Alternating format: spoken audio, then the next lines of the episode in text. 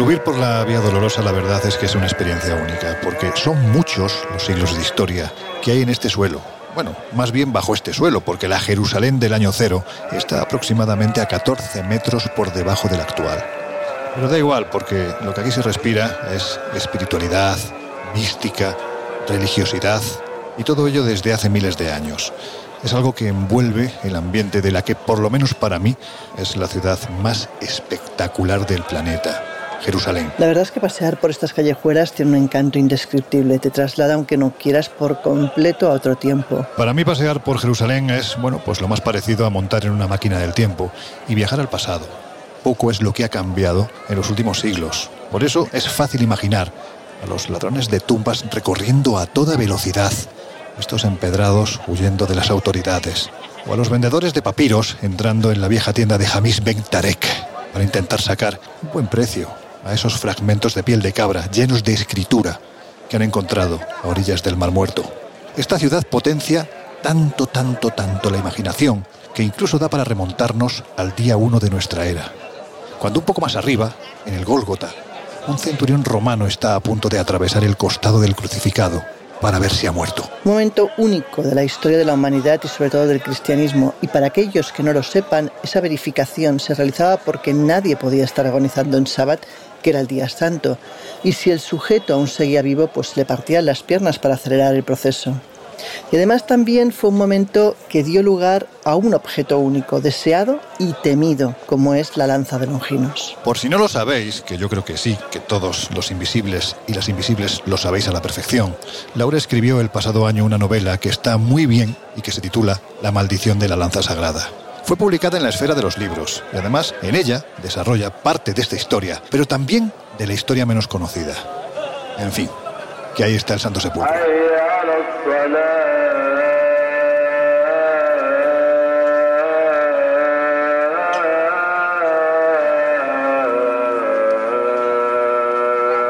Sí, señor, uno de los lugares más importantes para los cristianos de todo el mundo al lado de una mezquita.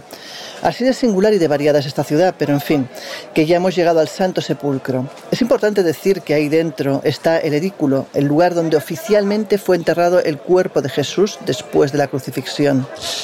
La tumba de Jesús, la oficial al menos, porque quizás no sepáis que hay otras en diferentes partes del mundo.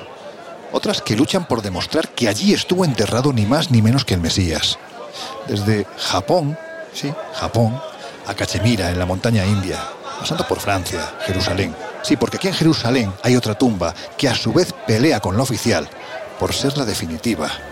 En fin, que no os vamos a liar más. Ahora os contamos. Hoy os hablamos de las cinco tumbas de Jesús. Buen tema, ¿verdad? Pues venga, comenzamos. En los años 60, astrofísicos como Joseph Allen Hynek asesor de Steven Spielberg en encuentros en la tercera fase, o el francés Jacques Vallée, fundaron un colectivo secreto para investigar las anomalías que se producían en los cielos del planeta.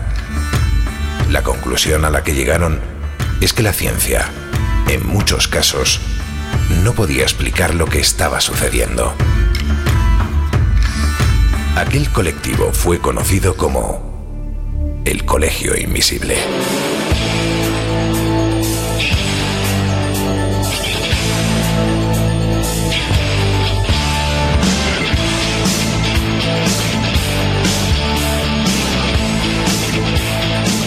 El Colegio Invisible, con Lorenzo Fernández Bueno y Laura Falcó en Onda Cero.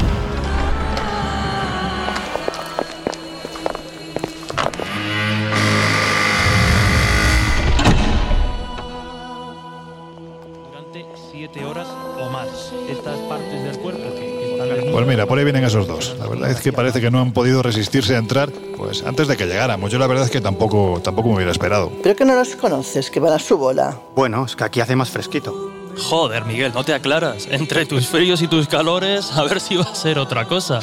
Hombre, ya sabes que la virtud está en el término medio. Ni frío ni calor. Ahora, si lo que estás sugiriendo es otra cosa, que estoy embarazado, pues... bueno, puede, puede que, que, ya se te haya pasado el periodo del embarazo. Se te ha pasado el arroz. en fin, vamos a, a, poner un poco de paz, que este no es un sitio para discutir. Aunque aquí hay que decir que en los días en los que se abre el edículo, se abre solo, ¿no? Para las confesiones cristianas que tienen su rinconcito en este lugar, pues para estar más cerca, ¿no? De, del reino de los cielos, es muy habitual ver algún enfrentamiento que otro, pues eso, ¿no? Por ser el primero en entrar. En fin, Miguel, háblanos, tú que sabes de casi todo y de casi todo bien, especialmente de la historia de este sitio, ¿qué es lo que nos podemos encontrar en su interior? Yo siempre recomiendo eh, visitar el Santo Sepulcro partiendo de la esplanada de, las mezquitas, que es uno de los centros más sagrados del mundo, probablemente el centro más sagrado del mundo, porque es sagrado tanto para el Islam como para el judaísmo, como para el cristianismo. Desde esta zona de la explanada de las mezquitas dice la tradición que ascendió Mahoma a los cielos.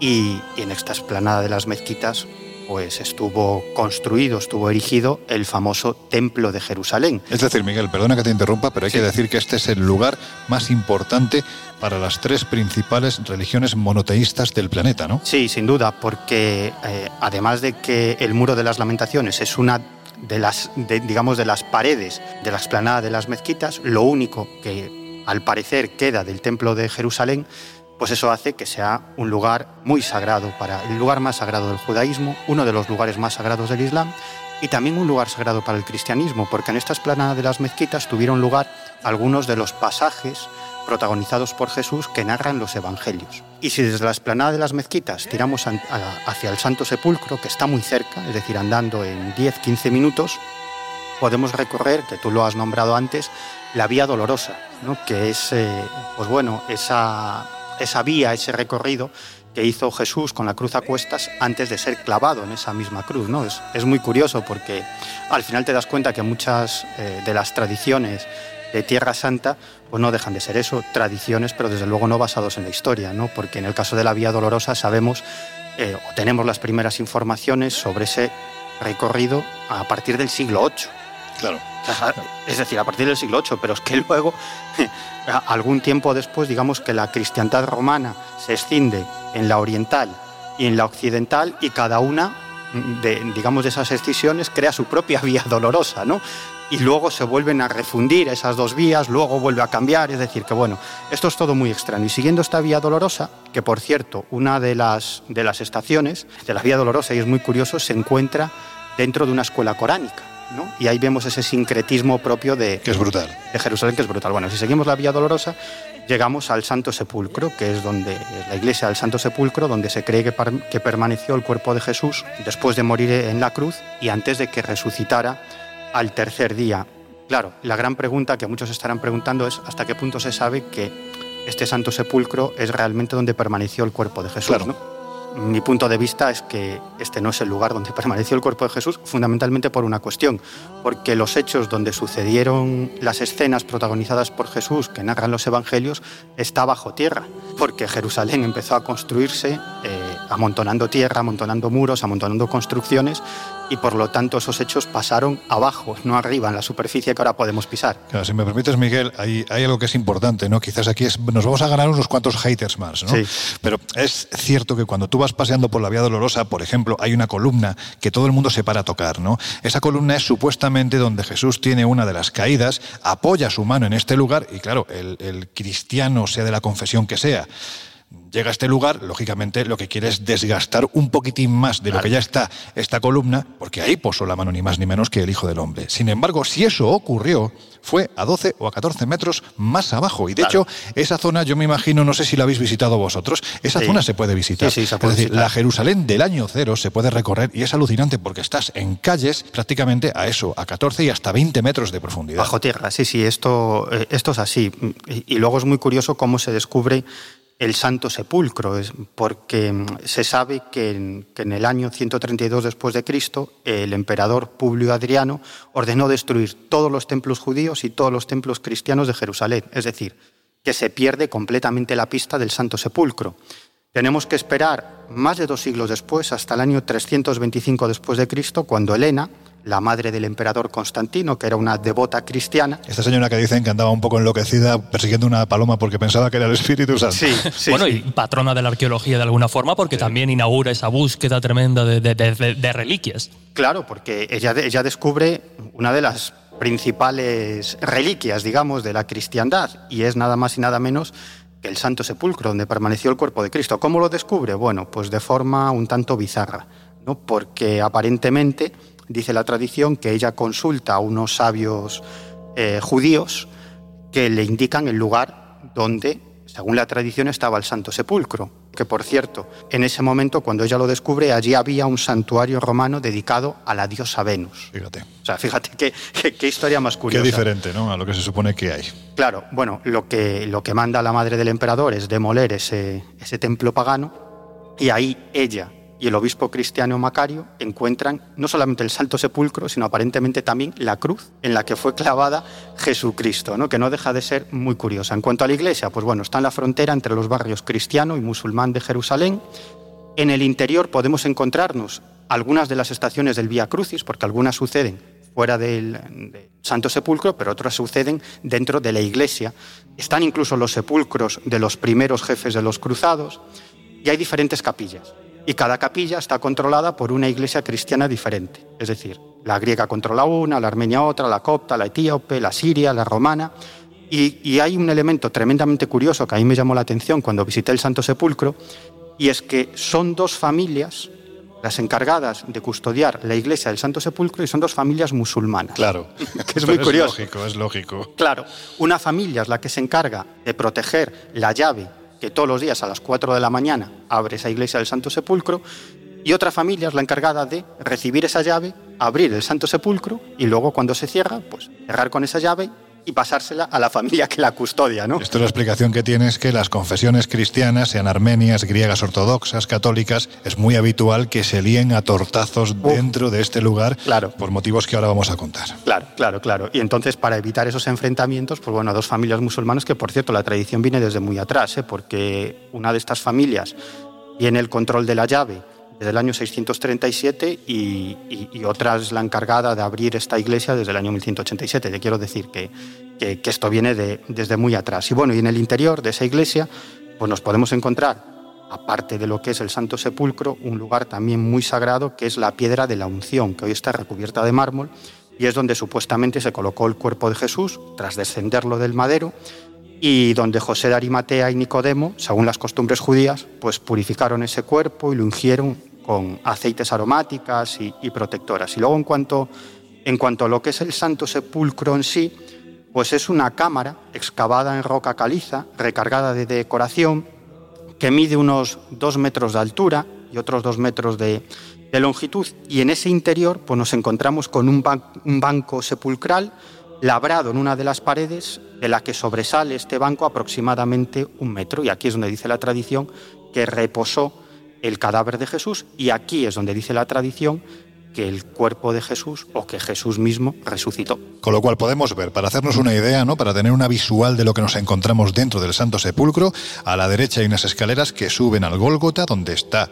un trozo de madero de la cruz en la que fue crucificado Cristo. Eh, según entras de frente te encuentras esa losa de la unción que comentabas, giramos hacia la izquierda y ahí nos encontramos el edículo, que es el lugar donde realmente fue enterrado Jesús. Yo os puedo decir que se crea o no se crea, aquí no voy a entrar en las creencias de nadie, que son todas respetables, sí os puedo decir que yo he tenido la oportunidad precisamente cuando rodamos la, primera serie para D-Max, eh, Enigmas de, de nuestra historia, tuve la oportunidad, gracias a un queridísimo compañero que vamos a escuchar un poquito más adelante, a Juan Friedman, al viajero Juan Friedman, de permanecer unos minutos completamente solo dentro del edículo y os puedo decir que se te ponen los pelos de punta. Es decir, algo se eriza en el interior porque, vuelvo a repetir, se crea o no se crea, a ese lugar acuden millones de personas, han acudido millones de personas a lo largo de la historia convencidos de que ahí estuvo el cuerpo ni más ni menos que de Jesús. Qué suerte, porque yo entré entre toda la marabunta. Es que hay mucha gente, siempre hay una cola extraordinaria. Y precisamente hace años, más o menos tres o cuatro, eh, bueno, pues con la excusa de que las 18 columnas ¿no? que sostienen el techo en, en forma de cúpula del edículo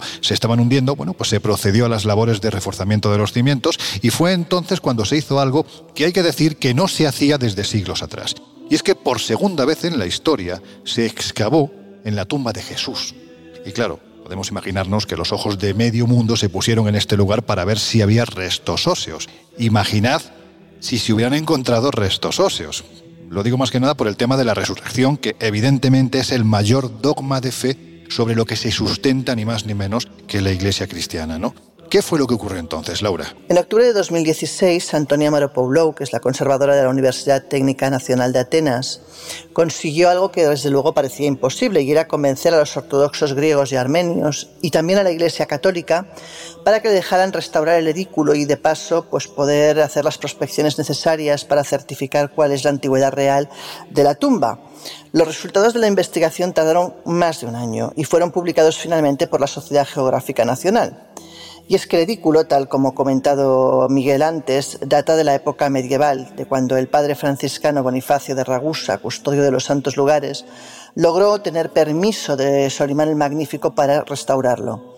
Los franciscanos aprovecharon entonces para excavar y encontraron, según cuentan, un trozo grande de madera que fue partido en tres partes. Una parte fue a parar al Papa Pío IV, otra al emperador Carlos I de España y V de Alemania, y el tercer trozo se conserva en la custodia franciscana de Jerusalén.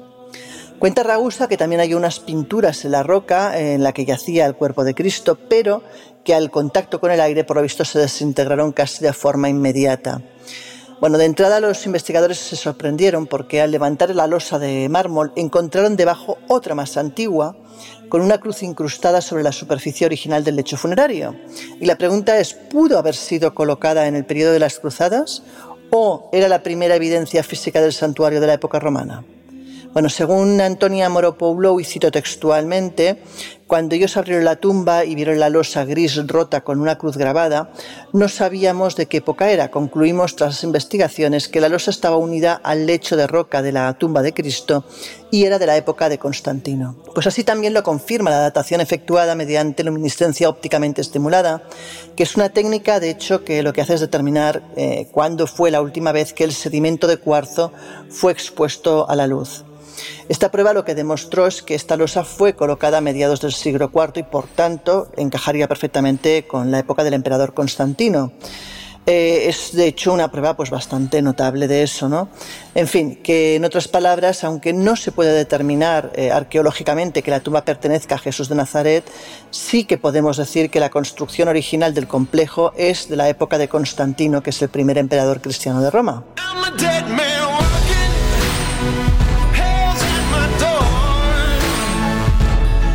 Colegio Invisible.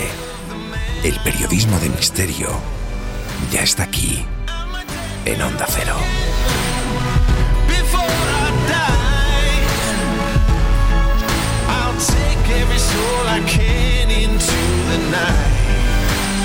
and kill till I die.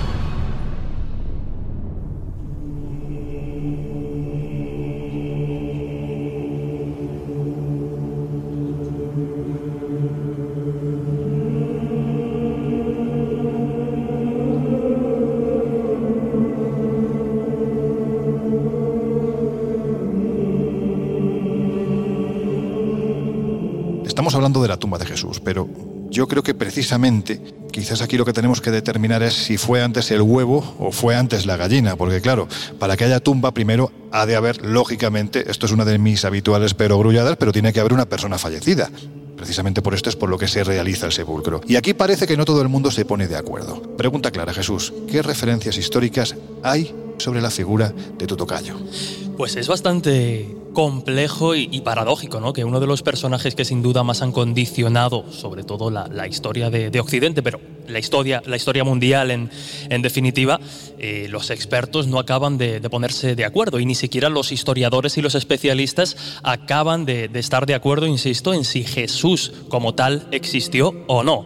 Podemos encontrar dos tipos de fuentes, ¿no? Por un lado las fuentes principalmente cristianas, que como podéis imaginar, pues son los evangelios, y hay que decir que los evangelios están escritos entre 40 y 80 años después de la muerte de Jesús, es decir, no es una crónica inmediata, es un relato eh, de alguna forma adornado y edulcorado con el paso de los años. Es decir, que en algunos casos estamos hablando de hasta 100 años después del nacimiento. Sí, sí, efectivamente, sí, sí, sí, sí. Bueno, eso del nacimiento sería otra cosa porque habría que ver exactamente el año, ¿no? Pero bueno, ese es, ese es otro tema. Y luego sí que nos encontramos eh, pues menciones al personaje en fuentes no cristianas. Quizá las más bueno, significativas o las que siempre se suelen citar serían los escritos del historiador romano judío del siglo I, Flavio Josefo, que sí que es cierto que generan muchas dudas de su autenticidad, porque de alguna forma están también condicionados de alguna forma por el, por el pensamiento eh, cristiano, y estos incluyen referencias tanto a Jesús como a los orígenes del cristianismo. Después, quizá otra de esas grandes fuentes no cristianas que de alguna forma, o en las que de alguna forma se apoyan los especialistas y los historiadores, serían las del historiador y senador romano Tácito, que aquí, bueno, pues principalmente se hace referencia a Cristo y a su ejecución por Poncio Pilato y también pues a la eh, existencia de los primeros cristianos en esa obra de Tácito que son los, eh, bueno, pues los anales, ¿no? Que suena la cosa un poco, un poco extraña. Tú que eres un enfermo, ¿qué tú que tienes de, malo? Bueno, pues aquí eh, ya digo que, que, citando textualmente se habla que llamados cristianos por el pueblo, Christus, de quien el nombre tuvo su origen, sufrió la pena máxima durante el reinado de Tiberio a manos de uno de nuestros procuradores, Poncio Pilato. Pero, eh, como digo, habría que distinguir de alguna forma dos figuras en la figura de, Jesús. Por un lado, Jesús de Nazaret y por otro lado, Jesucristo. Jesús de Nazaret pues, debió ser un ciudadano judío marginal, ya que, insisto, ¿no? los cronistas de la época eh, apenas hacen referencia o apenas dedican escasos reglones a su, a su figura. Buen matiz, buen matiz. Claro. y bueno, pues sobre el que, digamos, no hay inconveniente, los historiadores, los especialistas no tienen inconveniente en reconocer que efectivamente, muy probablemente existió y que sí, que difundió un mensaje que luego pues, pudo ser más o menos eh, ribeteado e interpretado por quienes reflejaron su biografía en esas fuentes cristianas que citábamos, ¿no? Los evangelios. Y ahora, claro, la, la, dificultad de alguna forma entra cuando al personaje histórico pues al personaje histórico del Nazareno, se solapa la imagen iconográfica de Jesucristo, que ya se identifica con esa construcción teológica que se desprende principalmente del Nuevo Testamento. Aquí pues nos encontraríamos la resurrección, sus milagros, pues como caminar sobre las aguas o despertar, resucitar a los muertos, así como esa identificación como hijo de Dios. Estas son solo cuestiones que, se no se contemplan desde luego en el ámbito académico, sino que pues pertenecen única y exclusivamente al marco de las creencias mm, religiosas. Hay no obstante, también eh, una corriente académica, una corriente de, historiadores que no creen que Jesús existiera. Esta corriente intelectual ha sido bautizada como paralelomanía o, más fácil para pronunciarlo, mitismo. Y esta afirmaría que la idea de Jesucristo no se cimentó a partir de la existencia de un personaje real, sino que es un mito literario que se inspira en los dioses de religiones anteriores al cristianismo, así como en otras figuras históricas que han alcanzado pues, una dimensión casi y legendaria como podría ser pues, Julio César o Cleopatra, ¿no? para establecer ese paralelismo.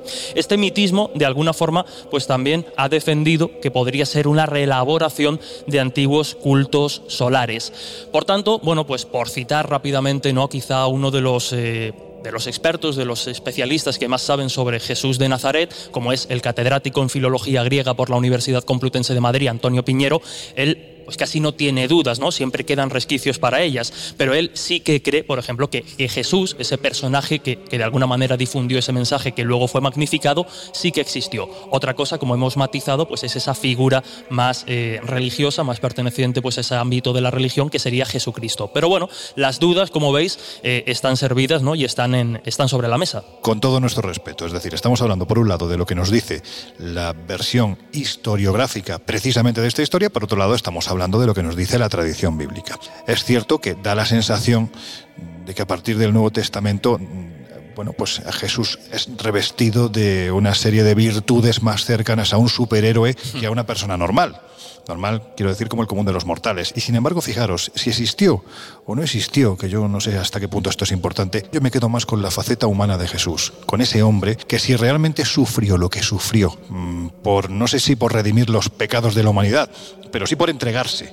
Eh, en una creencia absoluta que tenía, como hombre que era, y para ello sufrió lo que sufrió, me prefiero quedar con esa idea del hombre que, realmente lo, da todo y no con el superhéroe que después quizás pasa más pues, a formar parte de, la creencia, de la fe totalmente respetable de, miles de millones de personas ¿no? en, todo el planeta. Bueno, pues estábamos hablando del Santo Sepulcro, del edículo, de un lugar en el que parece que esa bonomía que desprenden las sagradas escrituras aquí a veces se olvida, ¿no? Porque realmente estamos hablando de que se lían a tortazos, ¿no? Entre entre, ellos. Y fijaros, ¿no? rizando el rizo, si tenéis oportunidad de, venir hasta este lugar, a Jerusalén, hay un lugar eh, al que llaman, o un punto concreto, al que llaman la escalera inamovible, porque lleva ahí que se sepa, ¿no? Eh, por las crónicas antiguas, desde el año 1757, que es cuando aparece por primera vez en un edicto del sultán Abdul Hamil. Bueno, pues ya como fuere, lo que sí parece lógico es pensar que se le olvidó a un albañil, ¿no? Cuando pasaba por allí en el siglo XVIII y participaba en las tareas de restauración precisamente del Santo Sepulcro. Bueno, pues aquí viene lo bueno. Como la cornisa sobre la que se ubica pertenece a la confesión griega, pero la ventana sobre la que se apoya es de la Armenia, ni unos ni otros se quieren hacer responsables de la puñetera escalera. Más que nada porque para la las confesiones que ocupan este templo, tocar una parte que no les pertenece, bueno, pues puede desatar un conflicto tan serio como el que ocurrió en el año 2008, cuando los griegos pidieron estar en un espacio común en el que los armenios iban a celebrar una procesión. Y como los segundos se negaron, pues los primeros decidieron obstaculizar el paso. Y entonces ocurrió esto.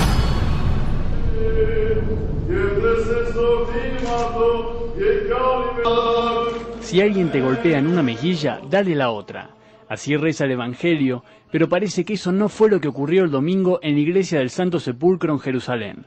Sacerdotes cristianos ortodoxos se trenzaron en golpes con los armenios en una batalla campal en el sitio en donde se cree que Jesús fue crucificado, sepultado y donde se cree que resucitó.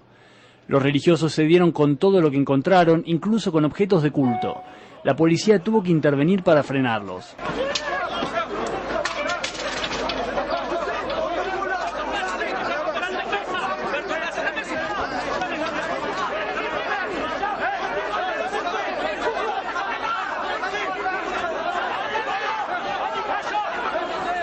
La policía finalmente restableció el orden en la iglesia, un lugar en donde las disputas y tensiones entre las diversas corrientes del cristianismo se hacen palpables.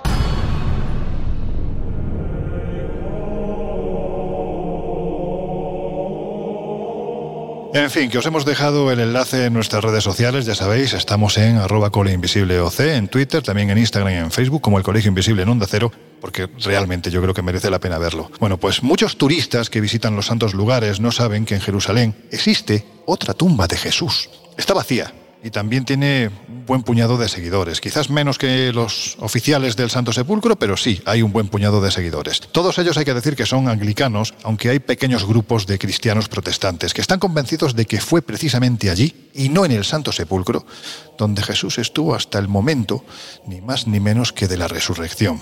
Venga, Laura, cuéntanos más cosas de la conocida como tumba del jardín, donde, por cierto, Josep, tú y yo hemos estado juntos. La tumba del jardín está ubicada dentro de un precioso recinto ajardinado en Derek Shechem, muy cerca de la puerta de Damasco, y fue descubierta a finales del siglo XIX, para ser exactos en 1882, por el general británico Charles Gordon, en una zona que además en el siglo I estaba ubicada fuera de lo que eran las murallas de Jerusalén.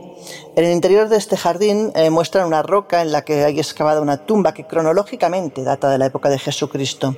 También se puede ver una gran mole pétrea cercana al jardín con forma de calavera que los guardianes del lugar defienden se trata del verdadero Gólgota porque Gordon reconoció en la colina la forma de un cráneo. En 1894 se creó para la conservación del lugar lo que es la Sociedad de la Tumba del Jardín y con las donaciones que reciben lo que se hizo fue comprar todo el área que rodeaba la sepultura. Pero la pregunta que nos hacemos es, ¿podría ser la real? Bueno, ¿quién mejor para contestar esta pregunta que un gran amigo, viajero y entendido en el tema como es Juan Freeman? Así que, si te parece, vamos a La montañita, es pequeñita, que se encuentra casi casi frente a las puertas de Damasco, lo que era la milla cero en la época de los romanos, de donde salían todos los caminos, encontraron que esa colina tenía como unos huecos y después de estudiarla concienzudamente dijeron que sin lugar a duda, eso se, asimilaba muchísimo a una formación de, una calavera, del cráneo de una calavera, como conocemos al Golgota. Y comenzaron a trabajar en el terreno adyacente y allí encontraron, entre otras cosas, en medio de pues los árboles y un bosquecito, encontraron una cisterna de agua de la época romana inmensa y por supuesto acudieron a los evangelios donde eh, está bien claro que en el lugar donde fue utilizada una tumba vacía para enterrar el cuerpo de Jesús, había una cisterna de agua. Siguieron trabajando y encontraron en la misma roca trabajada una tumba. Evidentemente una tumba vacía, pero una tumba con las características de una tumba judía de la época de los romanos, de la época del Segundo Templo, es decir, de aproximadamente 2000 años de antigüedad. Por las características del lugar, por la apariencia del Gólgota, por el pozo de agua, por la tumba, todo les llevó a pensar que habían encontrado definitivamente la tumba. Y por otro lado, como bien sabrás, para el mundo evangélico, encontrar lugares diferentes a los que tiene la tradición católica o la tradición bizantina, de donde vienen muchas de las iglesias ortodoxas, pues es un placer. Y entonces fue el placer del mundo evangélico de encontrar esta tumba, de cada vez más acrecentar elementos que podrían relacionarse con su autenticidad y sobre todo empezaron a decir que la tumba que está en el Santo Sepulcro está dentro de las murallas y esta otra queda fuera de las murallas y está especificado claramente que el lugar de la crucifixión fue fuera de las murallas. Para esto hay que aclarar que la otra, la iglesia tradicional,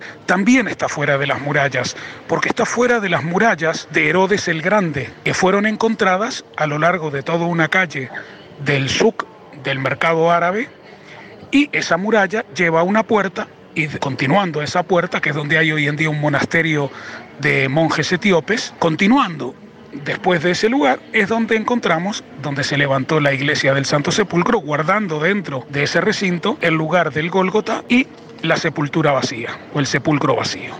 La muralla que hoy contiene las puertas de Damasco están mucho más al norte de lo que estaban las murallas en, el tiempo de Jesús. Lo que pasa es que aquellas murallas del tiempo de Jesús habían sido construidas por Herodes el Grande y las murallas que hay actualmente, tirando más hacia el norte, donde está la puerta de Damasco, son puertas agripinas, es decir, que fueron construidas por el nieto de Herodes el Grande, por Herodes Agripas, hijo de Arquelao. Entonces, el tema de las murallas no es un tema definitivo para poder determinar que el jardín del Gólgota sea el sepulcro real. There is a house in charming town. They call the rising sun. And it's been the ruin of many a poor girl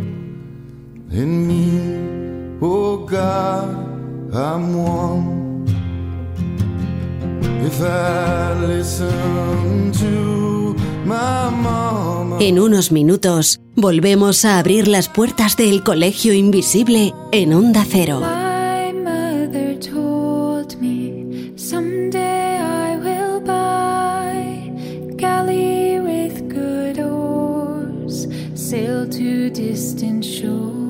Bueno, pues antes de continuar con el programa de hoy, me gustaría recordaros que los días 2, 3 y 4 del próximo mes de julio vamos a realizar un viaje muy especial al Pirineo más mágico. Y lo vamos a hacer tanto José Guijarro, uno de nuestros invisibles favoritos, y el que os habla ahora mismo. Así que yo creo que lo suyo es que directamente saludemos a quien está al otro lado del teléfono. José Guijarro, ¿cómo estás, amigo? Hola, muy buenas noches, Lorenzo. Efectivamente, vamos a viajar al Pirineo y lo vamos a hacer juntos que esto ya es de por sí algo interesante porque siempre salen aventuras, eh, aventuras nuevas, siempre salen complicidades y lo vamos a hacer con un grupo de expedicionarios los próximos días 2, eh, 3 eh, y 4 de julio. Así, con el calorcito. Después de mucho tiempo, y ya la verdad es que había bastantes ganas, volvemos a viajar, bueno, pues a lugares con mucho misterio, ¿no? ¿Son los Pirineos precisamente un lugar con mucho misterio? Sí, efectivamente El Pirineo es una zona misteriosa, lo es en, en general, ¿no? Porque tenemos desde historias que se relacionan con el Basajaún, ¿no? esa bestia casi mitológica que viene a ser algo así como el Bigfoot eh, español, a los eh, humanoides o humanots que se aparecen en el Pirineo catalán y en el caso del Pirineo ostense, que es en el que nos vamos a concretar, pues sobre todo hay historias de brujas, de brujas que han conformado además parte de la arquitectura local con chimeneas y con partes exteriores de las casas que están destinadas precisamente a quitar el mal augurio, ¿no? a, quitar la influencia de estos personajes que durante la Edad Media tuvieron un, una parte importante del peso mitológico de la región. Pero es que además vamos a visitar el castillo de Loarre, vamos a hacer la ruta del Grial, parándonos específicamente en lugares tan importantes como Jaca o como San Juan de la Peña, un monasterio espectacular, si alguien todavía no lo conoce, está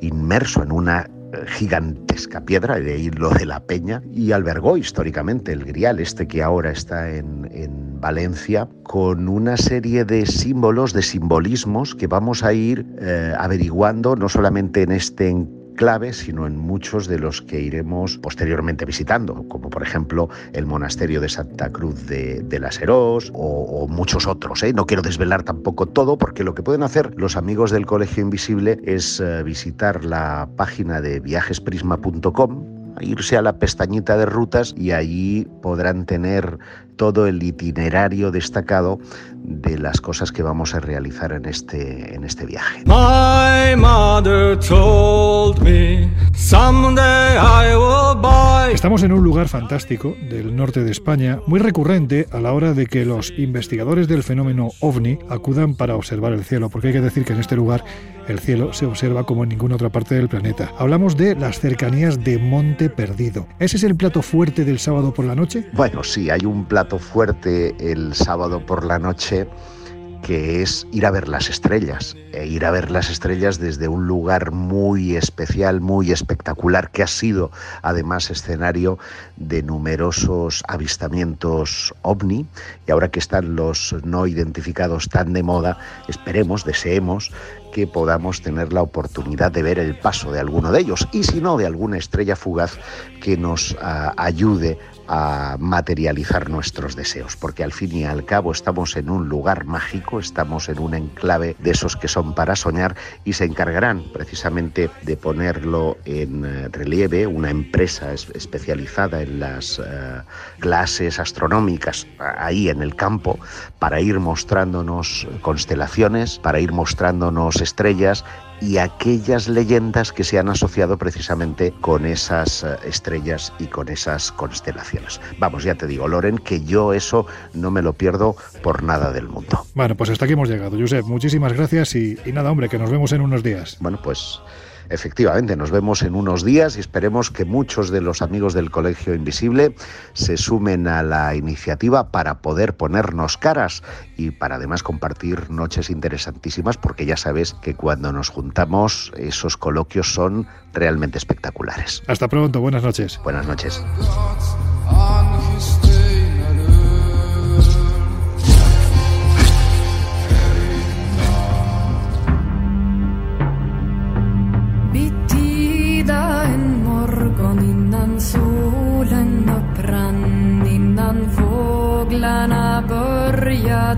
Has entrado en el Colegio Invisible con Laura Falcó y Lorenzo Fernández Bueno. Bueno,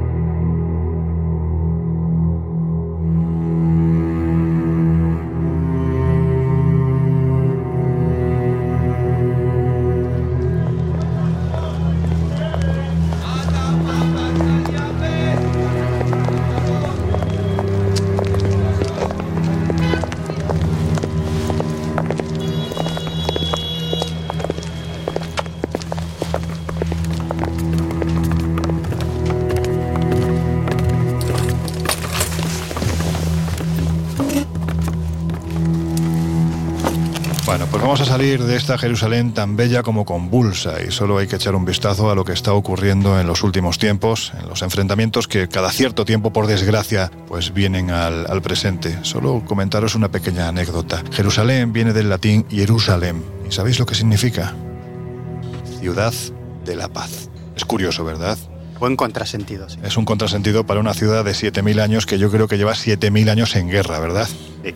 Bueno, pues como os, os, hemos dicho en nuestra primera media hora, ha habido investigadores que han concluido que Jesús no está enterrado en Tierra Santa. Simplemente porque no murió allí. Esto es muy fuerte, sobre todo a ojos de nuestra tradición judeocristiana. Pero ¿hay pruebas? Bueno, pues no lo sabemos, pero si os parece nos vamos a acercar a este libro. Jesús vivió y murió en Cachemira, escrito por el investigador catalán alemán Andreas Faber-Kaiser, porque en su momento, os hablo de la década de los 70, fue una auténtica revolución la que provocó su publicación. Pero antes, Miguel, es que este personaje es absolutamente fundamental en la historia del periodismo de nuestros temas. ¿Quién fue Andreas Faber-Kaiser? Pues directamente el número uno. Mejor definición imposible. Un tipo absolutamente irrepetible, era uno de mis ídolos de, de, de juventud, un auténtico buscador que nunca escribía nada si no era para aportar algo importante, un tipo con un carácter absolutamente alemán, recio, justo, y él seguía al pie de la letra esa máxima del, del auténtico periodismo. ¿no? Es que cuando tú escribes algo y eso que escribes no molesta a nadie, no se llama periodismo, se llama relaciones públicas. Qué bueno. Y él seguía al pie de la letra esa, esa máxima. Andreas Faber-Kaiser nació en el año 1944 Murió en el año 1994, a los 49 años de edad, y durante esos 49 años recorrió el mundo investigando el fenómeno ovni, civilizaciones desaparecidas, la existencia de poderes oscuros, ocultos, operaciones de los servicios secretos y sobre todo lo que él creía que finalmente le llevó a la tumba, que fue el origen de la enfermedad que le llevó a la tumba, él estaba convencido de eso, y fue su investigación sobre ciertas operaciones encubiertas de guerra química y bacteriológica por parte del ejército de los Estados Unidos.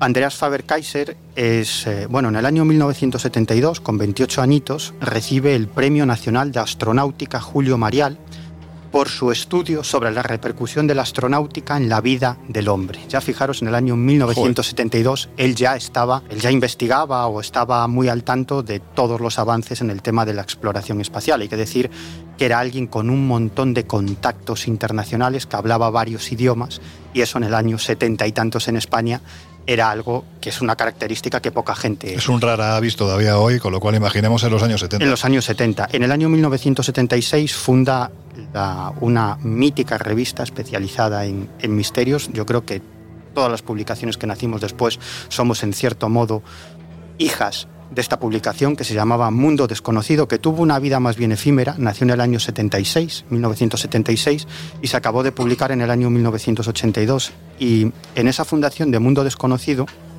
eh, Andreas Faber-Kaiser echó mano de otro investigador maldito, Alejandro Vignati. Qué grande era Alejandro Vignati, cómo me gustaba. Que era otro de sus grandes amigos, un argentino. Tendríamos que hacer, os, os, tendríamos que hacer un día un, un, programa dedicado a estos personajes que de una forma u otra abrieron el camino que nosotros ahora seguimos, ¿no? Y que lo tuvieron francamente más difícil, ya no solo por las situaciones políticas que pudo vivir cada uno, es que viajar por el mundo como viajaban ellos entonces no era una cuestión fácil ni barata. No, no, y además eran gente sin ningún tipo de de miedo ni de freno, es decir, ellos buscaban la verdad y se metían en asuntos auténticamente polémicos y peligrosos. Y todos tuvieron un final... Y todos tuvieron un final bastante terrible. Chungo, chungo. En el caso de Alejandro Vignati, fijaros, él, él muere en extrañas circunstancias en un hotel de Caracas en el año 1983, con 48 años, cuando estaba investigando una serie de operaciones de guerra química y bacteriológica. ¿no? Fíjate. Muere en extrañas circunstancias.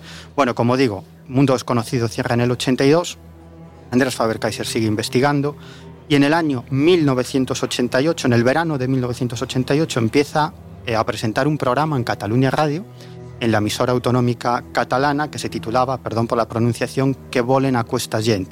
Es decir, ¿qué quiere esta gente? Era un programa dedicado solo al fenómeno ovni. Fue tal el éxito que la emisora le dio un programa y estuvo dirigiendo eh, Sintonía Alfa, que fue el, programa que él presentó y dirigió durante muchos años en Cataluña Radio, desde el año 88 hasta el 94, cuando, cuando él fallece. ¿no? Eh, recorrió Europa, Asia, América, eh, Oceanía. En el año 1992, dos años antes de su muerte, él abrió como primer ponente el primer congreso de ufología que se celebró en la Universidad Española, en la Universidad Complutense de Madrid. A lo largo de su vida escribió 14 libros eh, en los que, bueno, estamos hablando de los años 70, de los años 80, en los que hacía una demostración de erudición, de conocimiento y de acceso a información que en esa época era ciencia ficción, no existía Internet, ¿no? Sacerdotes o cosmonautas, eh, los grandes enigmas del cielo y la tierra. Escribió tres libros sobre los archivos de la CIA sobre ovnis, eh, Las nubes del engaño, Crónica extrahumana antigua sobre el fenómeno ovni en la antigüedad, fuera de control, Crónica extrahumana moderna sobre el fenómeno ovni eh, en la actualidad.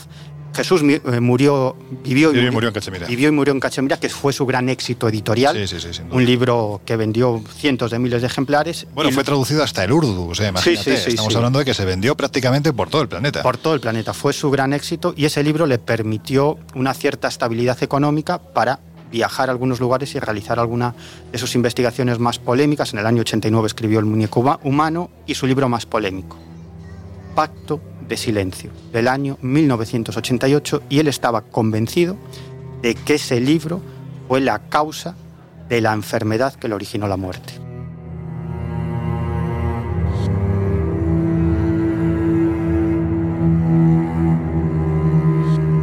Estamos hablando de un personaje, bueno, pues como dices, metódico, quizás muy solitario. Aquellos que lo conocieron dicen que era un hombre que le gustaba disfrutar de su soledad, polémico. Has mencionado, pues muy por encima, ¿no? Una de las partes también más polémicas de la existencia precisamente de, Faber-Kaiser, que fue su muerte, ¿no? Porque está mm. llena de claroscuros. Sí. Y hay quien piensa pues, que se lo quitaron de en medio a raíz del último libro que, como dices, estaba escribiendo. ¿Tú qué opinas?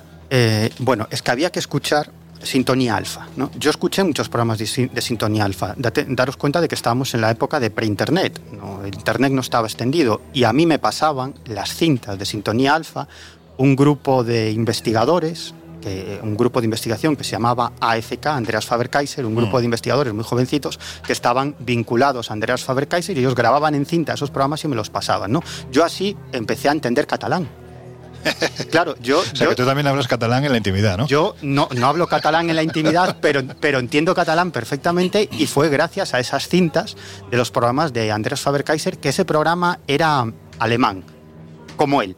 ¿no? Es decir, no había circunloquios, ni había músicas, había una musiquita con la que empezaba el programa y lo demás era hablar. Mm. hablar y dar a conocer cosas y luego terminaba el programa, se despedía y música de despedida. No había nada más, ¿no? Era un programa recio, alemán, como él, pero un programa tan interesante en el que se decían cosas tan tremendas y ahí, ahí en ese programa dio a conocer muchas de sus investigaciones que luego dieron lugar a ese libro tan polémico que fue Pacto de Silencio. Bueno, hemos de decir que Faber-Kaiser muere en el año 1994 víctima del SIDA.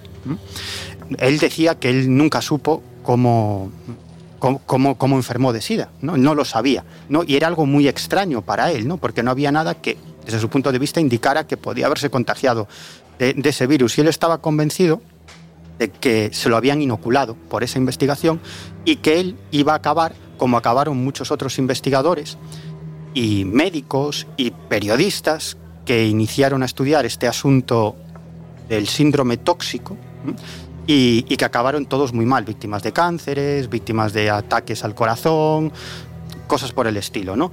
Eh, este libro, por cierto, de Pacto de Silencio, todavía se puede conseguir hoy en día en reediciones anómalas. Acaban de reeditar este libro, ¿no? Y si os acordáis del síndrome tóxico, pues fue un, envenenamiento masivo que sucedió en España en el año... La colza. La colza, año 1981, 4.800 muertos. Se han cumplido 40 años ahora. Ahora, de hecho. efectivamente, 4.800 muertos y, muchísimos miles de, afectados. La teoría oficial es que, bueno, el culpable fue el aceite de colza, desnaturalizado, eh, sin embargo, Faber-Kaiser y otra serie de médicos defendieron que esa no era la causa, que la causa era una sustancia organofosforada presente en un fitosanitario, es decir, en un antiplaguicida, eh, bueno, que, se roció ah, en una partida de tomates de roquetas en Almería.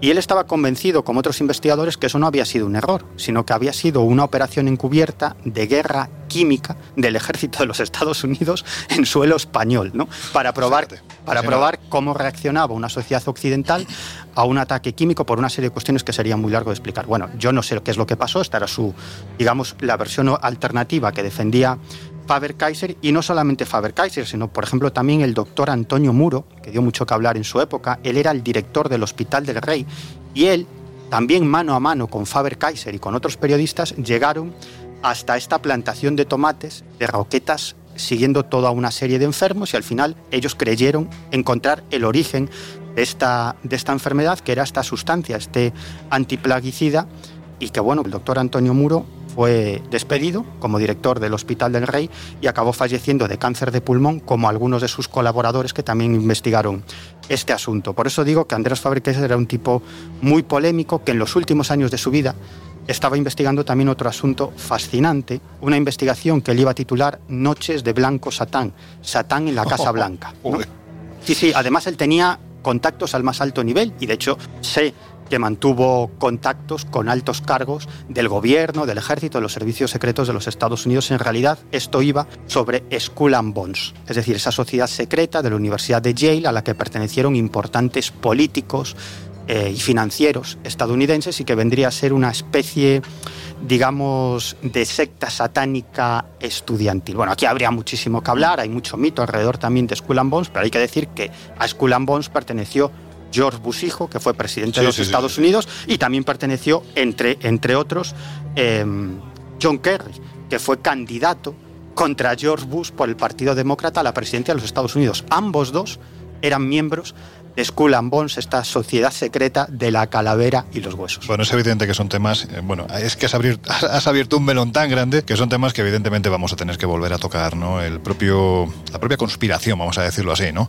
Aunque quizás no sea el término adecuado, pero en fin, la propia conspiración del aceite de colza es un tema fascinante que yo creo que... Muy polémico. Además, ahora 40 años después es el momento, hay un documental fantástico que se ha estrenado, creo que en, no recuerdo ahora mismo la plataforma, no es una cuestión de no decirlo, pero lo miraré para, para ser más certero. Hay una plataforma que lo acaba de estrenar y es fantástico porque, porque te das cuenta de que al final las pobres víctimas ¿no? de, este, de este asunto, la Asociación de Afectados por el Aceite de Colza, han sido olvidados absolutamente por todas y cada una de las administraciones que han gobernado este país. Y eso es una vergüenza que hay que reparar de alguna forma. Yo, yo no estoy defendiendo la versión alternativa que plantea Andrea Faber-Kaiser o que planteaba el doctor Antonio Muro. Yo es algo que, que desconozco absolutamente, pero sí, yo creo que, hay, que, que esa versión alternativa existió y en su momento generó mucha polémica en los medios de comunicación.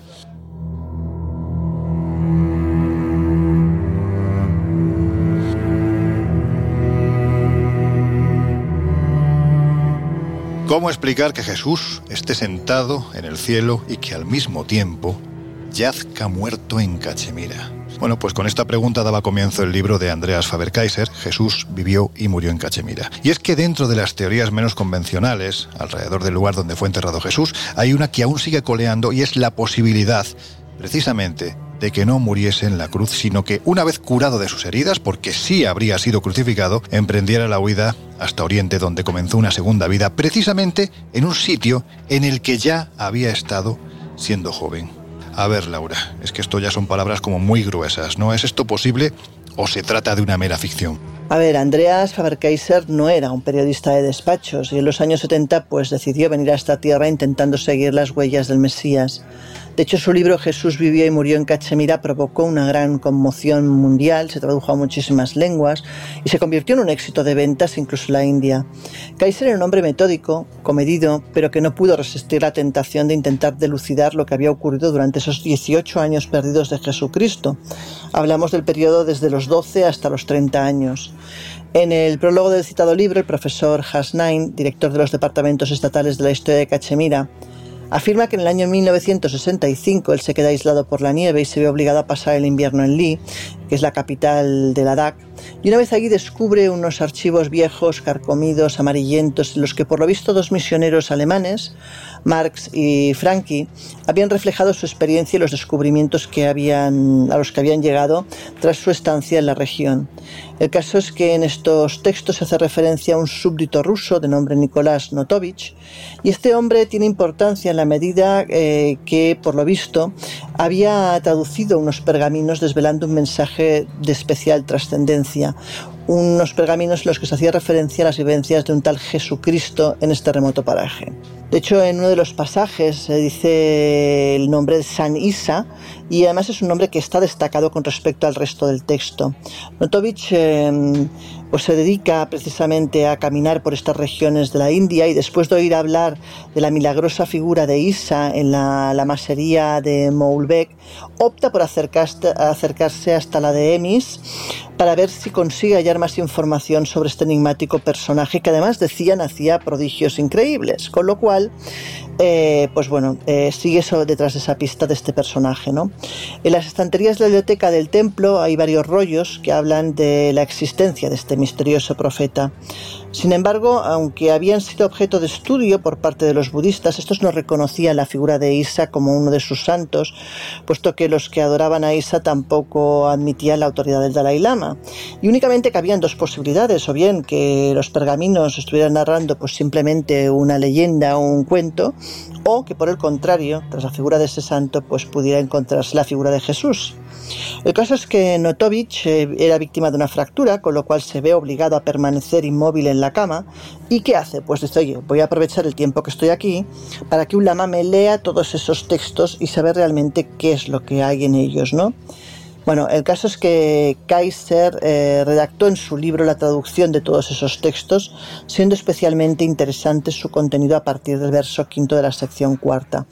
¿Y qué es lo que dice ese trozo? Pues vamos a leerlo. Pone lo siguiente. Poco tiempo después, un hermoso niño nació en el país de Israel. El mismo Dios habló por boca de este niño. Los padres eran gente pobre que pertenecían a una familia distinguida que había olvidado su antigua grandeza sobre la tierra, celebrando el nombre del Creador y agradeciéndole las desgracias con, con la que los había provisto. Para premiar a esta familia por el hecho de haber permanecido firme en el camino de la verdad, Dios bendijo a su primogénito y lo eligió para que redimiera a aquellos que habían caído en desgracia y para que curara a aquellos que estaban sufriendo. La gente acudió de todas partes para escucharlo y quedó maravillada ante las palabras de sabiduría que surgían de su boca infantil. Los israelitas afirmaban que en este niño moraba el Espíritu Santo.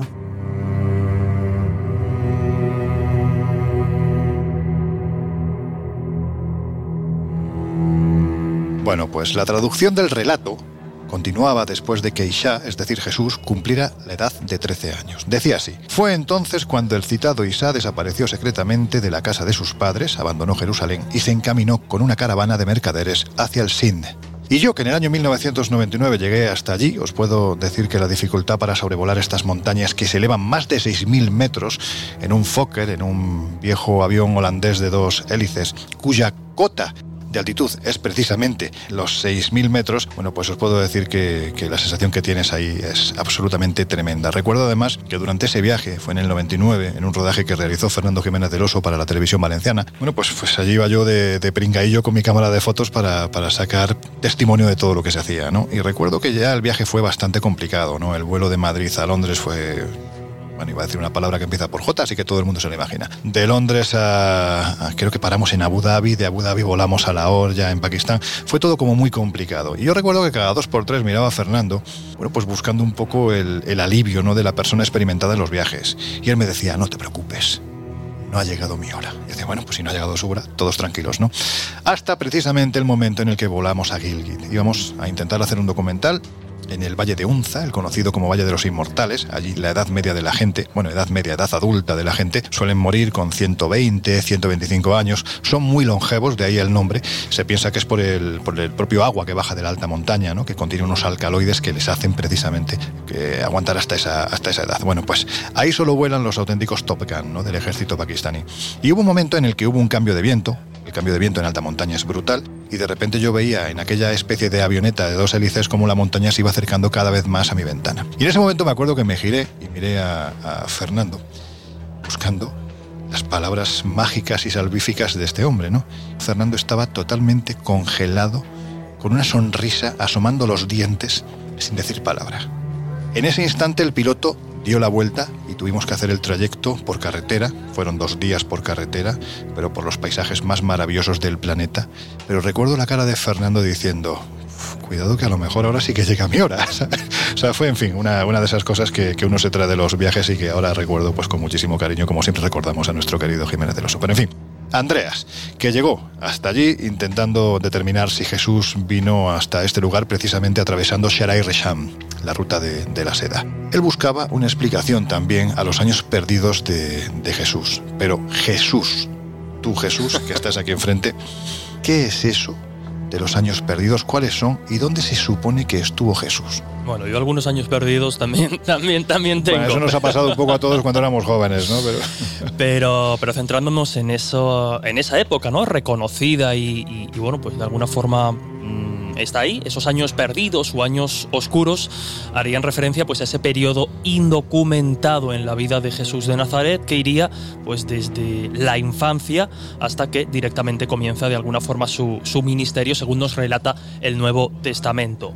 Son 18 años desde que Jesús parte a Egipto, eh, de alguna forma, bueno, pues empujado por esa matanza de los inocentes de la que nos habla el Nuevo Testamento, y a partir de ahí, pues insisto, desconectamos hasta que vuelve a aparecer con 30 años y a partir de ahí comienza la vida pública que de alguna forma da pie pues a, a, lo que hoy día conocemos y, de alguna forma muchas personas en el mundo creen.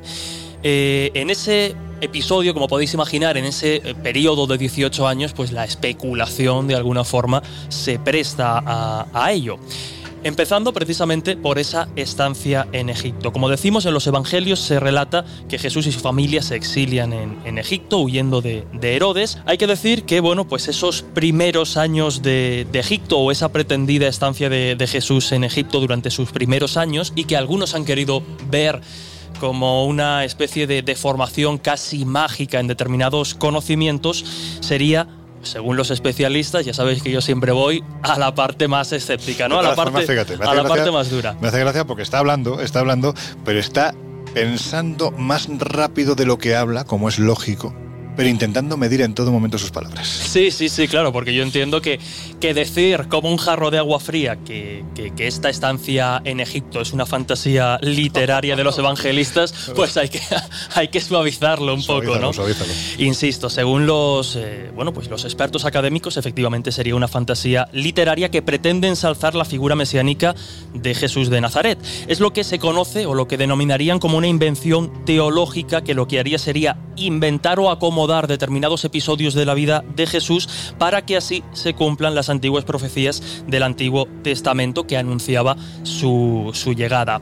Pero eh, hemos hablado de, de, Cachemira y obviamente también pues, han eh, existido algunos documentos o algunas corrientes que nos hablan de que quizás en esos años perdidos, en esos años oscuros u ocultos de, de la infancia y adolescencia de Jesús de Nazaret, pues se dice que se han encontrado pruebas de la existencia pues, de escritos en India y el Tíbet que apoyan precisamente la creencia de que Cristo estuvo en la India durante ese periodo de su vida. De hecho, quizá pues alguna de esas referencias sea la que en el año 1887 el corresponsal de guerra ruso Nicolás Pues eh, visitó estos países y afirmó que en una especie de, de monasterio oyó hablar precisamente de un manuscrito sobre la vida del que de alguna forma ya adelantabas, ¿no? Del santo Isa, que sería el mejor hijo o el mejor de los hijos de hombres. Este nombre, Isa, no sería otro que el nombre árabe de Jesús.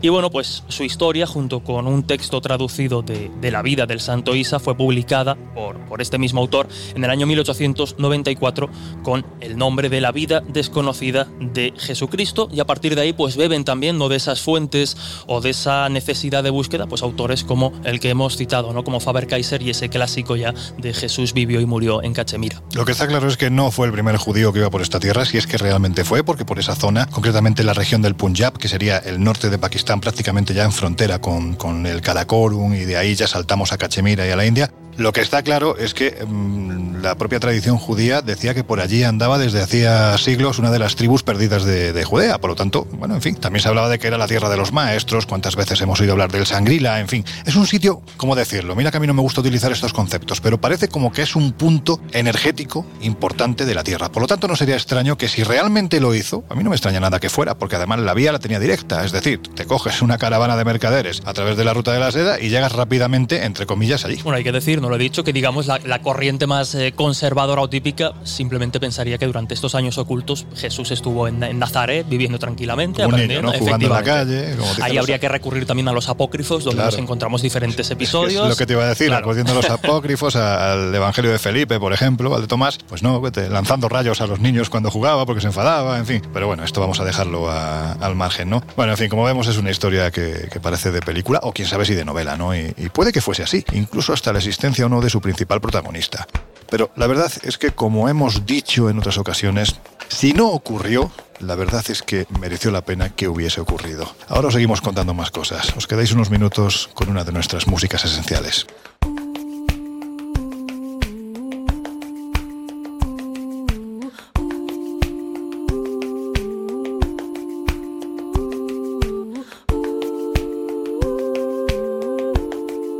El Colegio Invisible. Los jueves de una y media a tres de la madrugada en Onda Cero.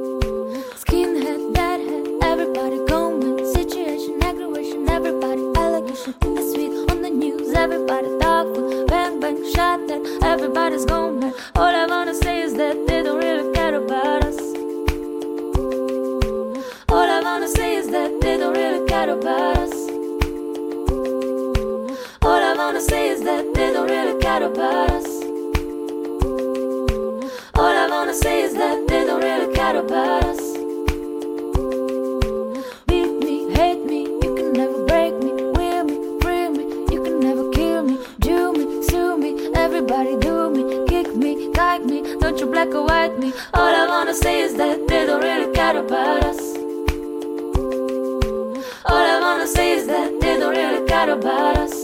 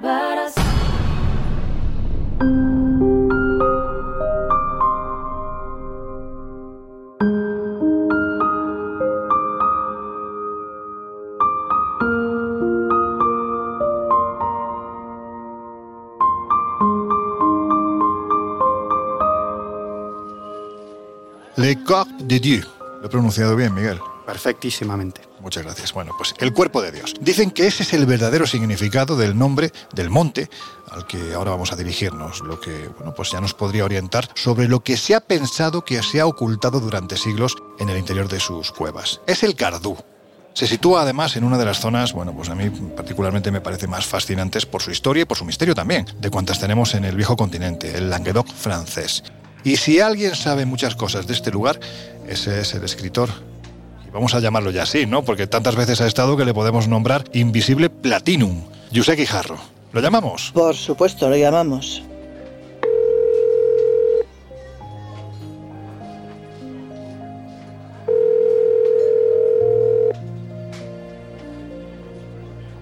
Josep, amigo, ¿cómo andas? Bueno, vamos a ver. Vamos, yo creo que directamente a las preguntas, porque ya sabes que aquí en el Colegio Invisible vamos siempre con el tiempo más bien justo.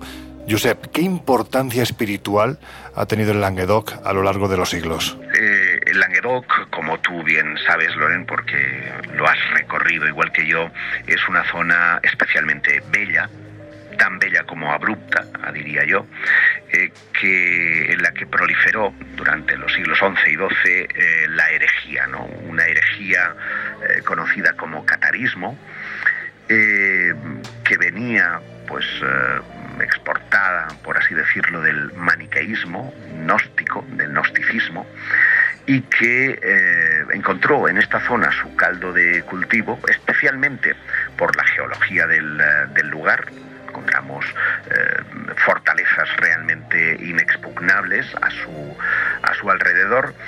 Y la protección, en este caso, de los condes de Tolosa y también de algunos condes catalanes que mm, dejaron que se pudieran crear su alrededor comunidades muy activas de, cátaros. ¿no?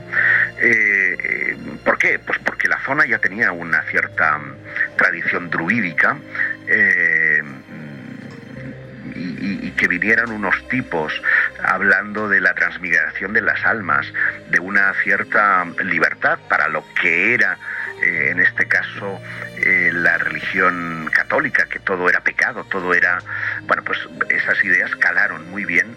Em, estos cátaros eran buenos artesanos, buenos trabajadores, buena gente en eh, Ilandolana y eh, trabajaron muy bien hasta que en este caso la, iglesia decidió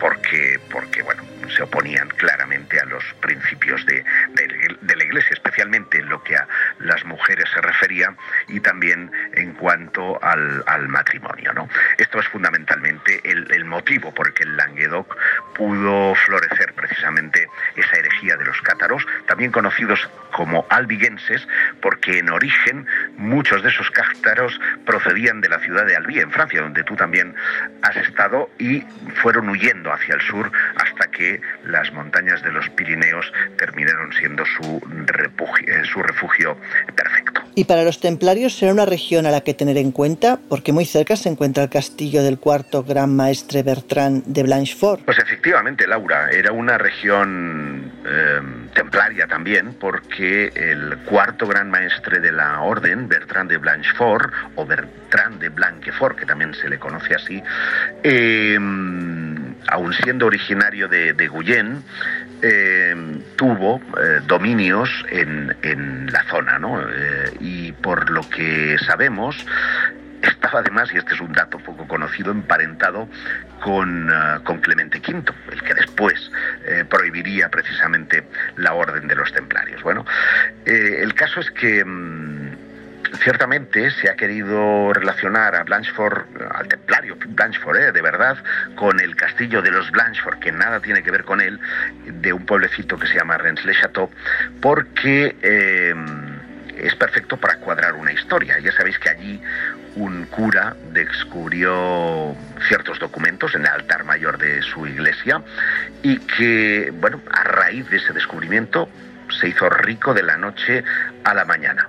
Pero no creáis que lo que encontró fue un tesoro, sino que lo que encontró fue unos pergaminos que al parecer le habrían puesto con una, en contacto con una fuente de riqueza eh, inagotable. Eh, una historia bonita que aseguraría que Jesús no habría muerto en la cruz, sino que se habría casado con María Magdalena y habría venido a parar a algún rincón precisamente cercano a este pueblo.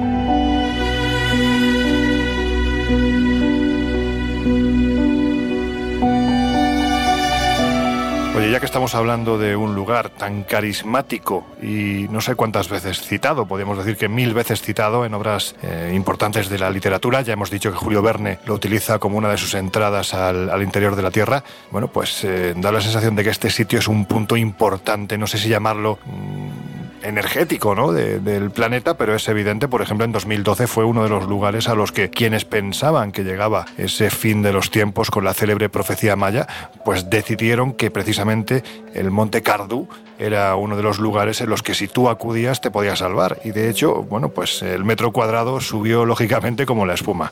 ¿Qué tiene de especial este monte, el Monte Cardu? Bueno, pues como te decía Loren, tiene de especial el que ese lugar cercano a Rennes-le-Château, concretamente a 5 kilómetros del pueblo, está eh, este monte, el monte Cardú, en el sur de Francia, y es parte esencial del misterio porque ese monte aparece pintado en un cuadro que Berenguer Saunier, el cura del pueblo, compra en su estancia en París.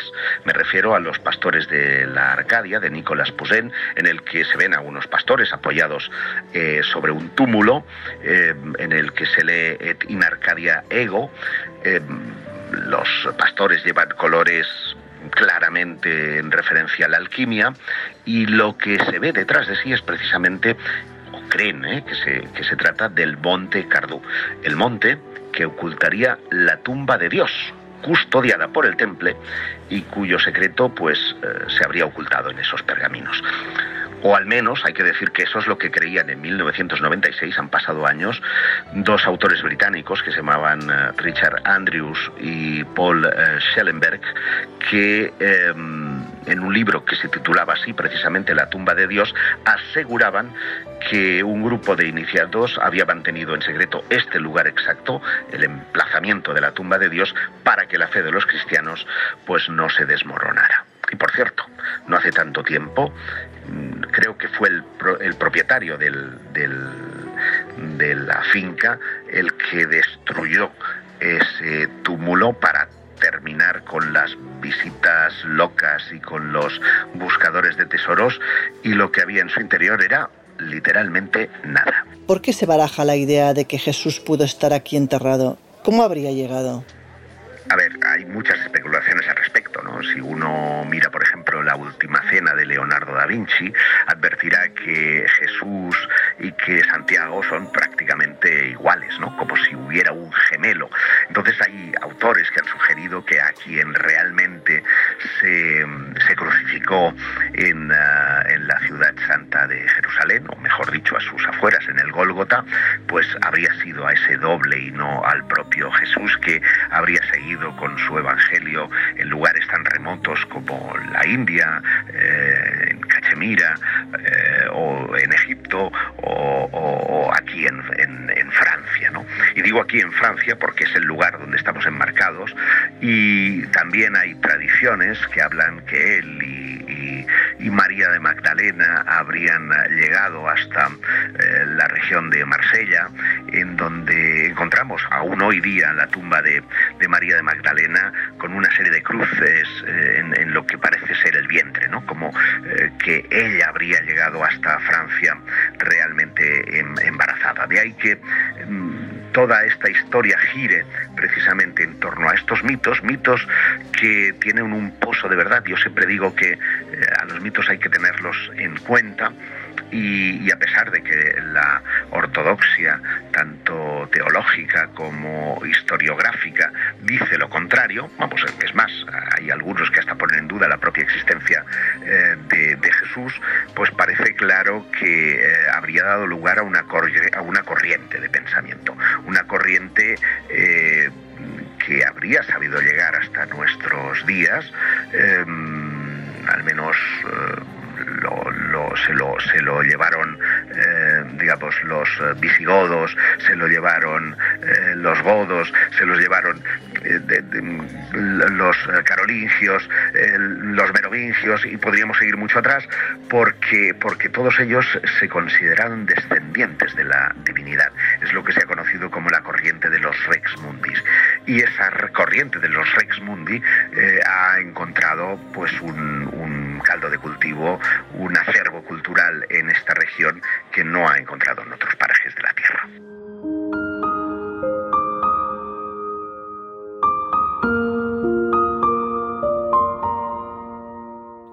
Y aquí llega la pregunta difícil. Claro, ¿tú crees que es posible que Jesús o algún familiar fuesen trasladados hasta aquí? Y si es así, ¿qué evidencias habría de ello?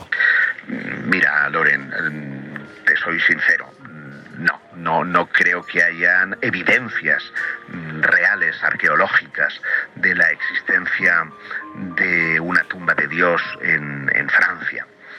Tumbas de Dios las hay hasta en Japón. Quiero decirte que em, los mitos em, ayudan a, a- cohesionar ideas, a cohesionar comunidades y es evidente que aquí, en un eh, lugar tan especial donde eh, los últimos eh, murieron em, de motu propio, siendo quemados en la hoguera, cantando eh, directos a las llamas, pues, pues deben existir, ¿no? Obviamente, ese, ese acervo cultural que hace que prosperen todas estas historias. Pero no hay ninguna evidencia. em, arqueológica ni documental que acredite que Jesús, que alguno de sus parientes hubiera llegado hasta esta zona de Francia. La única referencia a la que mm, podemos agarrarnos es que el movimiento gnóstico que surgió en el siglo XI en una corriente migratoria del oeste al este y que acabó pues eh, en, en- en la localidad de Albi iba buscando al nazi. Y ese nazi era digamos el, último descendiente viviente de Jesús. Si ese descendiente viviente de Jesús era el linaje de Cristo o era Chechu, el- mi vecino, el del cuarto, pues, pues no lo sé. Pero en cualquier caso es la única y legendaria referencia seria a la que podríamos agarrarnos para determinar que la tumba de Dios tiene su emplazamiento cierto.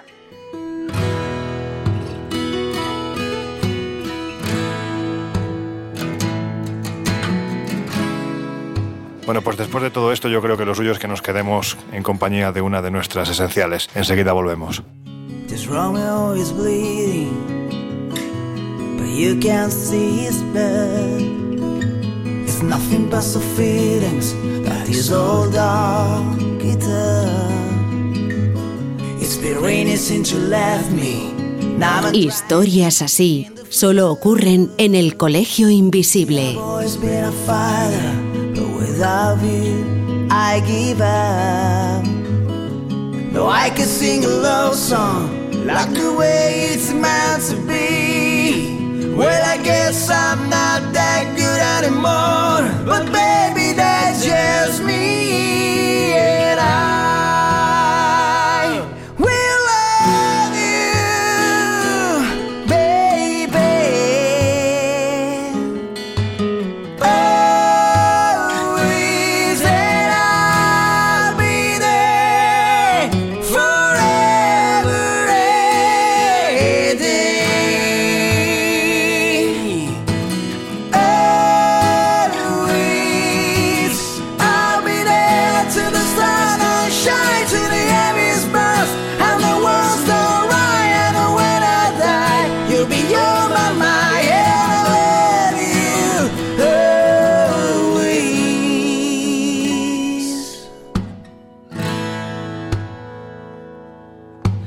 Pictures that you left behind are just memories of your different lives. Some that made us laugh, some that made us cry, one made you have to say a goodbye. Would I to run my fingers through your ear, touch your lips to hold you near when you say your prayers? Try to understand.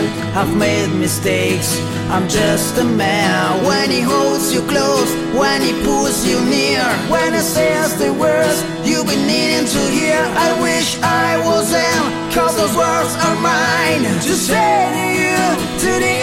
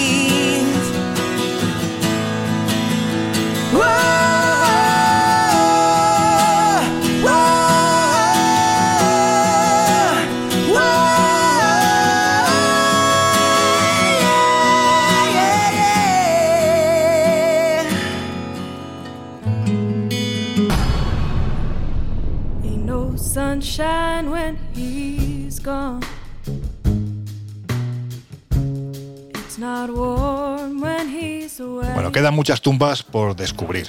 Por ejemplo, la de Cleopatra, ¿no? Alejandro Magno, en fin, que debe de ser, si realmente todavía no se ha expoliado, después de, de más de dos milenios, la tumba del gran Alejandro, lo que hay adentro, y si encima está en el oasis de Shiva, que es un sitio maravilloso, por no hablar de la de Qin Shi Huang. Eh, esto parece como muy sevillano, ¿no? El Huang, el Huang, no, bueno, pues este es También el- perfecta la pronunciación. Gracias, es que estoy aprendiendo idiomas. Bueno, pues Qin Huang, ya sabéis, es el, el- el emperador chino que unificó la China actual y que además, bueno, pues tiene quizás su representación más conocida en ese ejército de terracota, más de 30.000 soldados que se han encontrado ya, cada uno con su rostro diferente, y debajo de cuyo ejército se supone, ya se sabe que está ubicada, la que podría ser la tumba más grande a descubrir de la historia de la humanidad. Pero en fin, ¿pensáis que la tumba de Jesús está por descubrir o que puede ser alguna de las que ya hemos comentado? ¿O directamente pensáis que ni Jesús, ni tumba, ni nada? Bueno, empiezo yo. Eh, bueno, yo, creo que no sabemos mm, absolutamente nada sobre cuál fue ese sepulcro de Jesús y,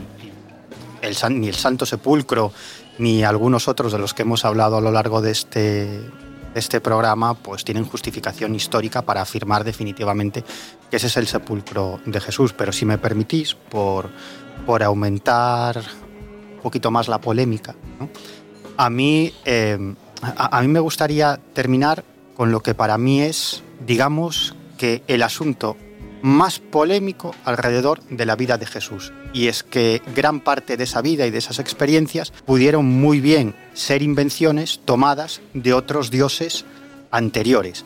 Y fijaros, por ejemplo, que la, resurrección de Cristo a la, a la que se refieren los evangelios, pues tendría mucho que ver con la resurrección de un dios egipcio, de Osiris. ¿no?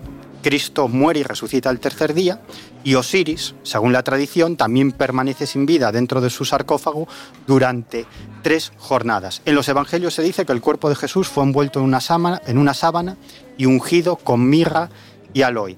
Y un historiador griego que se llamaba Plutarco dice que cuando se conmemoraba la muerte y resurrección de Osiris, ¿qué se hacía con su representación? Pues envolvía en una sábana y era perfumado con ungüentos. Luego, Osiris también era un dios encarnado en un cuerpo mortal, según la tradición. Y el, cristia- el cristianismo que considera a Jesús, pues como un dios hecho hombre. Luego Jesús también, la figura de Jesús también tiene vinculación con otro dios, que es con Atis, que es, la, es el amante de Cibeles en la mitología griega, que murió, fijaros esto que curioso, ¿eh? murió por la salvación de la humanidad crucificado en un árbol. Descendió al submundo y resucitó a, a los tres días. Y ya, con esto termino, por no hablar de Mitra. Mitra es un dios de origen persa que se incorporó al panteón del Imperio Romano en época tardía y el culto a Mitra era una religión mistérica que se organizaba en sociedades secretas y, que fue muy popular esto del mitraísmo eh, durante el Imperio Romano. Pues fijaros, Mitra nació de una madre virgen, igual que Jesucristo. Nació un 25 de diciembre. Que esto también, bueno, no deja de ser curioso. ¿Dónde nació? En una cueva. Y los pastores fueron los primeros que lo encontraron, que encontraron a, a Mitra. ¿Y qué le regalaron? Oro y esencias. Entre los apelativos de Mitra estaba el de buen pastor, luz del mundo, verdad, camino, redentor, salvador y Mesías, exactamente igual que Jesucristo. Y Mitra también fue enterrado en una tumba y a los tres días también resucitó. ¿Esto qué quiere decir? Pues que muy probablemente muchísimos aspectos de la vida de Jesús que narran los evangelios pues están tomados, como es lógico, de las vidas de otros dioses muy anteriores al nacimiento de Jesucristo. Sagrado sobre sagrado, yo creo que es, Siempre. un- es una constante ¿no? a lo largo de la historia.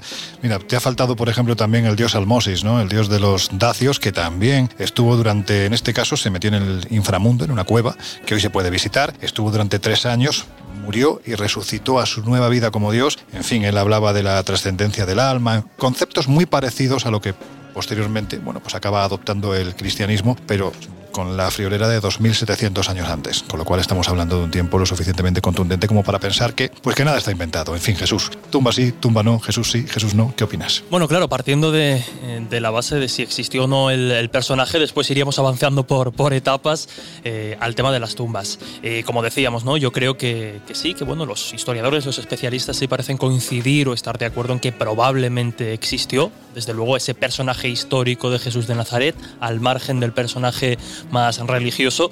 De alguna forma Miguel nos ha confirmado, antes hablábamos, o lo citaba, ¿no? Ese mitismo o paralelomanía. Miguel sería entonces, en este caso, por, por creer un poco por ahí, un paralelomaníaco, ¿no? De Me gusta. de Bueno, alguna mira. forma. Pero yo creo que, mm, que- que la tumba de Jesús de alguna forma está sin, sin descubrir. Hay aquí una hipótesis o una, mm, o una vertiente inquietante de alguna forma. Hay también, bueno, una versión que habla de que Jesús de alguna forma pudo ser enterrado o, o simplemente lanzado a una fosa común, por lo tanto habríamos perdido por completo la, la posibilidad o sería muy difícil de, de localizar. Pero sí, yo creo que entre tanto, entre tanto mito, entre tantas posibilidades, algunas más bizarras, otras menos y con más visos de, de realidad, pero creo que sigue siendo uno de los, de los grandes enigmas de, de la historia, bueno, pues que a mí tanto me gustan y que coincidimos y compartimos aquí en el, en el colegio. Es que no debemos de olvidar que En aquel tiempo, no dejaba de ser uno de los muchos mesías que un día sí y otro también surgían en la Palestina de aquel tiempo. Vuelvo a repetir, que fuera un hombre normal y corriente, si fue sometido a esas torturas, a esa persecución y a esa muerte, desde mi punto de vista, engrandece todavía más su figura. En fin, los últimos, o en este caso las últimas, serán las primeras en el reino de los cielos. Así que venga, Laura, te toca a ti. ¿Tú qué opinas? Cada día nos haces preguntas más complicadas. Mira, yo te diría que cualquiera de esas tumbas podría ser la auténtica, pero que también puede pasar que aparezca una nueva y también tenga posibilidades de ser la auténtica, ¿no? Eh, es muy complicado y hasta que la ciencia de alguna manera no consiga verificar que una de esas tumbas realmente pues es indudablemente la tumba de Jesús, pues estaremos con esa incógnita dándole vueltas eh, por mucho tiempo, seguramente.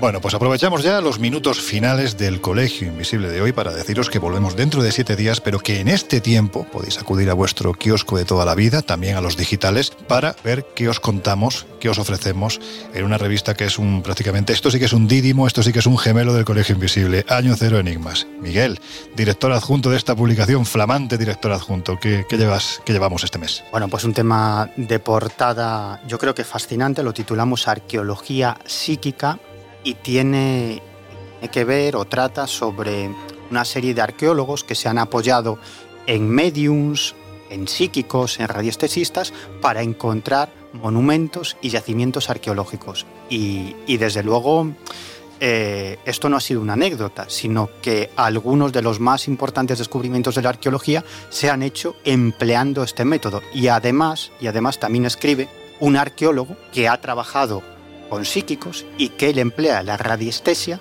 para localizar yacimientos arqueológicos. Y os aseguro que ha encontrado unos cuantos porque yo he tenido la oportunidad de, entrevistarlo y de ver cómo trabaja en vivo y en directo. Y aparte de eso, muchos más temas. Por ejemplo, cómo Putin ganó las elecciones de Estados Unidos, es decir, cómo los servicios secretos rusos consiguieron que Donald Trump ganara las elecciones en, en Estados Unidos y, se, y, que se convirtiera durante cuatro años en presidente de los Estados Unidos hasta que fue sustituido por John Biden. Y más temas, Edison, explorador del más allá, que es un tema también interesantísimo, un artículo de, de un buen amigo de Juanjo Sánchez Oro. Estamos hablando de Thomas Alva Edison. Sí, sí, Thomas Alva Edison, uno de los grandes inventores o el gran inventor de todos los tiempos que estaba obsesionado con construir un aparato para contactar con el más allá. En fin, pues eso es lo que llevamos en 116 páginas de papel, pero como también nos adaptamos a los tiempos, no sé si modernos, porque casi casi parecen ya pasados, pensando en el futuro, también tenemos una plataforma digital,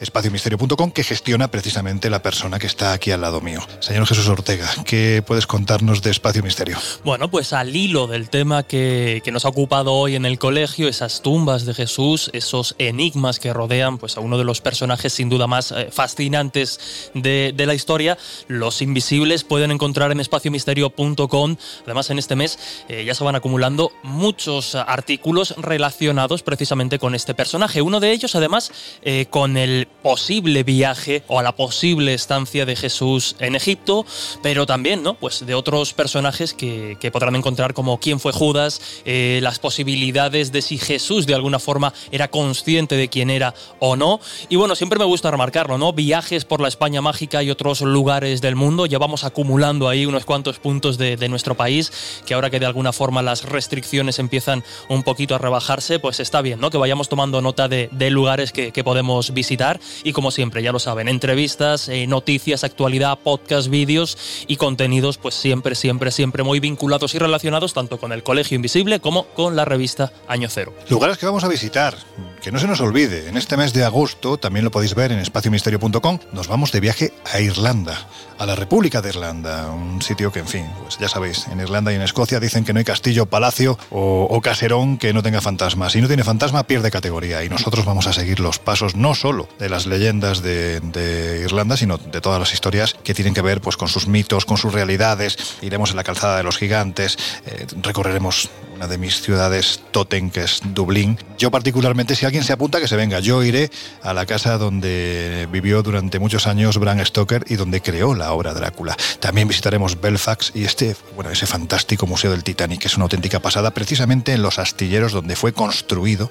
Es decir, es un viaje fantástico cuyos datos ya sabéis, lo tenéis ahí en espaciomisterio.com. Y si queréis entrar en contacto con nosotros, pues ya sabéis que tenemos un número de teléfono, un número de WhatsApp al que nos podéis escribir, pero sobre todo lo que os agradeceremos es que nos vayáis dejando, como ya está ocurriendo, vuestros mensajes de voz para sugerirnos ideas, destinos, programas, pero sobre todo, lo que digo siempre, lo que tanto como Laura, como especialmente Miguel, más os van a agradecer. Casos, no os cortéis. Si no queréis que salgan, no saldrán. Simplemente estamos aquí para atender vuestros casos. Ahora, si queréis que salgan, bueno, pues también en programas especiales que ya hemos preparado y que seguiremos preparando, bueno, pues vuestra voz también estará aquí en los micrófonos del Colegio Invisible. ¿Queréis escribirnos? Pues estamos en el mail elcolegioinvisible@onda0.es. Y también, si queréis uniros a esta comunidad cada vez más amplia en nuestras redes sociales, estamos en Twitter como arroba coleinvisibleoc y también en Instagram y en Facebook como el Colegio Invisible en Onda Cero.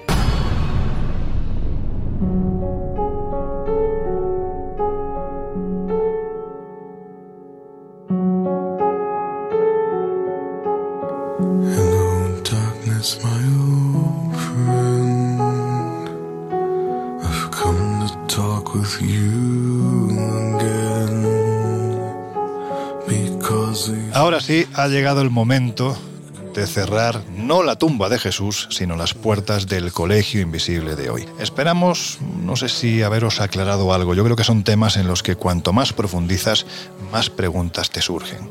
Dicho lo cual, Laura Falcó, que nos oímos dentro de siete días. Bueno chicos, nos vemos dentro de una semana. Chao. Miguel Pedrero, amigo, la semana que viene más, no sé si mejor, seguramente sí igual. Siempre mejor. Hasta la próxima aventura, chica y chicos. Jesús Ortega, no te voy a decir lo de Jesús escéptico, vamos a dejarlo en Jesús Ortega, eh, nuestro jovencito, cada vez menos jovencito, siempre más experimentado del Colegio Invisible. Nos oímos dentro de siete días. Pues hasta dentro de siete días, equipo, un lujo, como siempre. Y nosotros ya os dejamos en compañía de José Luis Salas, de sus no sonoras y de su fantástico equipo. Volvemos dentro de siete días. Ahora cerramos las puertas del Colegio Invisible. Hasta entonces, que seáis, os lo decimos de corazón, ya lo sabéis, muy, muy felices.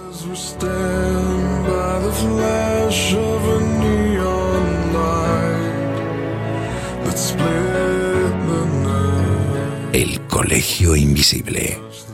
Con Lorenzo Fernández Bueno y Laura Falcó. En Onda Cero.